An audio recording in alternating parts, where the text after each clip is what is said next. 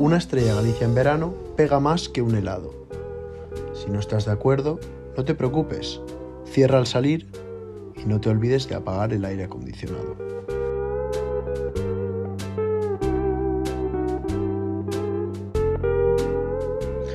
Esta poesía la he narrado, si es que es el verbo correcto, para seguir un poco con el formato que ha creado Goez en los dos primeros podcasts de verano, que si no os los habéis escuchado os recomiendo que paréis este y os escuchéis esos dos podcasts, porque el de hoy va a ser un poco diferente. Para empezar, no voy a poner esa voz, no diré aburrida, pero diré lenta de Goez, y para seguir no voy a hablar de una historia veraniega, porque voy a hablar del gran viaje de Shackleton a la Antártida.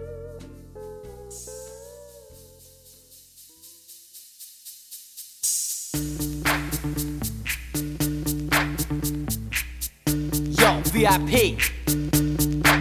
Let's kick it. Ice, ice, baby. Ice, ice, baby. Alright, stop. Collaborate and listen. Shackleton, o como deberíamos llamarle, Ernest Shackleton, fue un descubridor y un aventurero británico que vivió en el siglo XX. Todas las selvas estaban pisadas, todos los desiertos estaban explorados, el Polo Norte se había pisado y recientemente Amundsen y Scott habían colonizado, digamos así, el Polo Sur. Amundsen y Scott, eh, después de esta increíble hazaña, recibieron honor y fama en sus países de origen a- bueno, al máximo nivel. Shackleton no se conformó solo con llegar a la Antártida y plantar una bandera británica, lo cual hubiese sido ya bastante épico, sino que él intentó el más difícil todavía. Dijo que él quería recorrer la, la Antártida de arriba a abajo con unos exploradores y puso un anuncio en, el- en la revista Time. Se buscan hombres para viaje peligroso.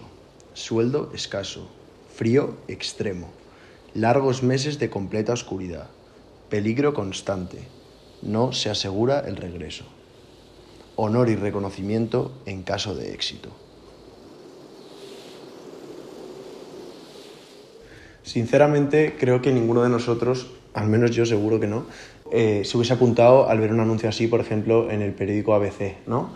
El viaje comienza en Inglaterra en eh, 1914 y realizan la travesía desde Inglaterra hasta eh, lo que es Georgia del Sur o las islas más cercanas al Polo Sur. Y eh, claro, esto lo calculan para llegar en verano. ¿Qué pasa? Que en cuanto llegan a Georgia del Sur y entran en el mar de Weddell, eh, hay una capa de hielo que poco a poco, digamos, va envolviendo al barco y hay un momento en el que el barco se encalla. Entonces, al principio parece como que van un poco a la deriva con el hielo, pero hay un momento que Shackleton decide que es peligroso seguir, eh, digamos, pretendiendo remar contra el hielo y eh, se quedan en el barco esperando a que en algún momento remita el hielo o la deriva los lleve a una isla donde puedan refugiarse.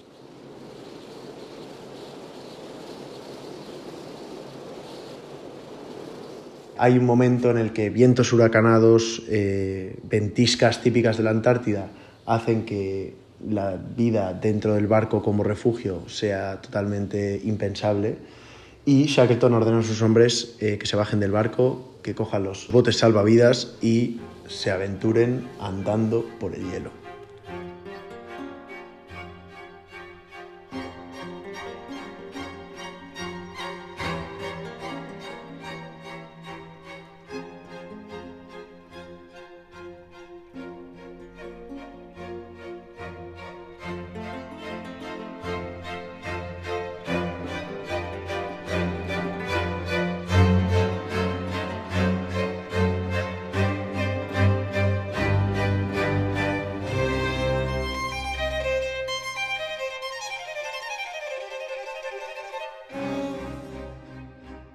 Shackleton junto al capitán, cuando me refiero al capitán me que llevaba el timón de la embarcación Endurance, eh, determinan que lo más sensato es, después de mirar las estrellas y geolocalizarse en el polo, eh, andar llevando los barcos salvavidas a rastras, que eran barcos de madera, eh, 400 kilómetros hasta un punto donde creen que puede haber agua para embarcarse hacia la isla de Elefante.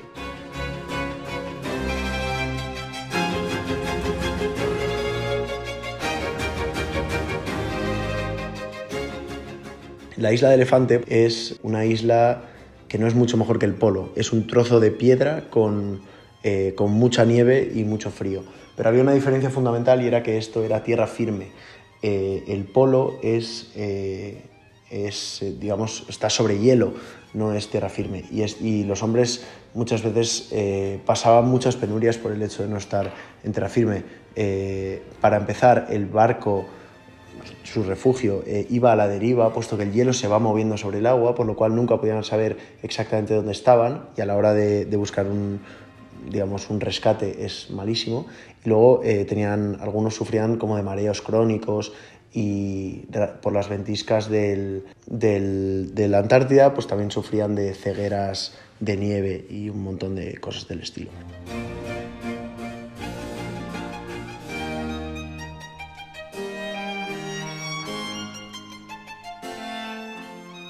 Entonces emprenden esta caminata, eh, 400 kilómetros que durará muchos días, hasta un punto en el que deciden que ya es insostenible, los hombres no tienen ningún tipo de energía.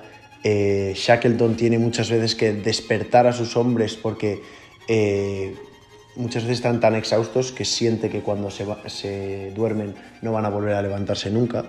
Y eh, en un momento llegan al mar y son capaces de embarcarse en estos botes salvavidas.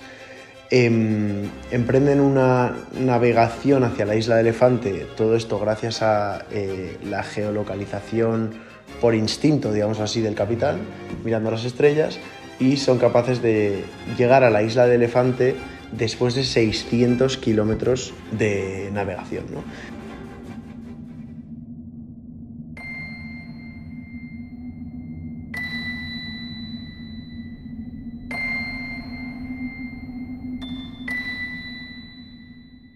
Y hay un momento que Shackleton, claro, dice, ok, estamos aquí, por fin estamos en, en tierra firme, pero eh, nadie en el mundo literalmente sabe dónde estamos eh, y tengo que ir a buscar ayuda. ¿no?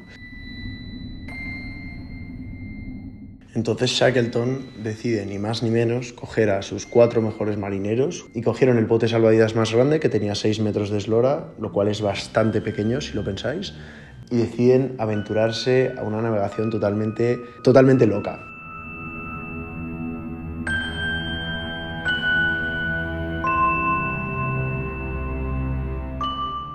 Una navegación hacia las islas de Georgia del Sur que os he mencionado al principio de este podcast, eh, que son las islas habitadas más cercanas eh, del Polo Sur.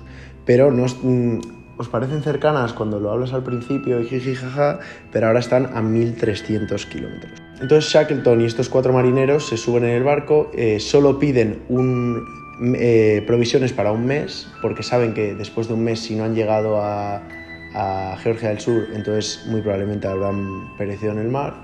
Y eh, se despiden de los 24 hombres que dejaban atrás en la isla de Elefante.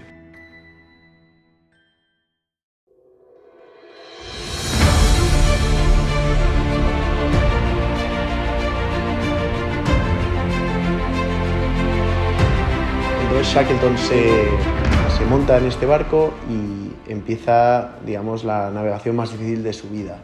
Eh, son muchos días a la deriva, muchas veces se pierden, hay un momento en el cual consiguen capear un, huracán que luego se darán cuenta que ese huracán hundió un barco de 200 metros de eslora argentino. O imaginaos el, tipo, el huracán, e imaginaos el cascarón de nuez que llevaban eh, nuestros amigos. Y, por fin consiguen llegar a las islas eh, de Georgia del Sur, pero eh, el más difícil todavía es que llegan por detrás y se dan cuenta de que por delante no saben cómo acceder a la civilización. Hay unos grandes acantilados y no saben cómo acceder. Entonces, desde atrás, Shackleton deja a sus cuatro marineros de confianza y él va solo andando desde la parte más, eh, digamos, al sur de la isla hasta la parte norte, que es, eh, que es donde está la civilización.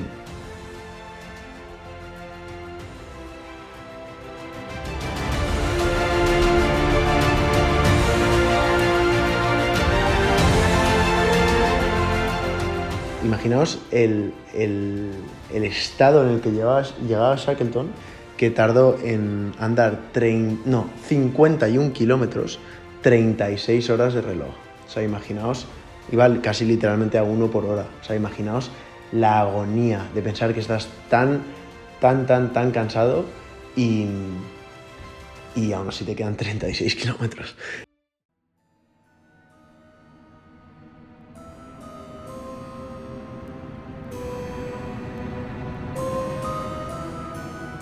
y llega a la civilización.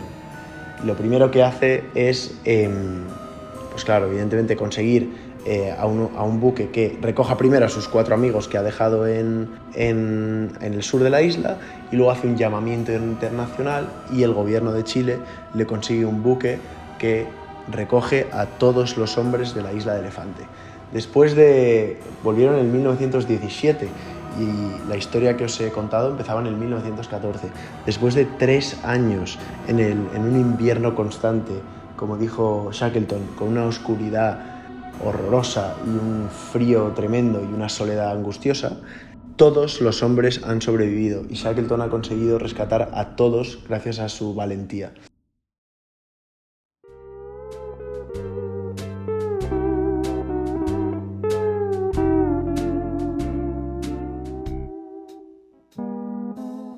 Dos cosas antes de acabar. Eh, puntualizo que el, el formato veraniego es más cortito, por lo cual no nos podemos meter al fondo y al detalle de todas las historias. Esta historia tiene mucho más detalle, pero yo creo que es una- un buen primer contacto. Y si os ha interesado mucho, pues nos escribís por Instagram y os ya hacemos una videollamada si queréis o, o algún día nos vemos y os contamos toda la historia en detalle.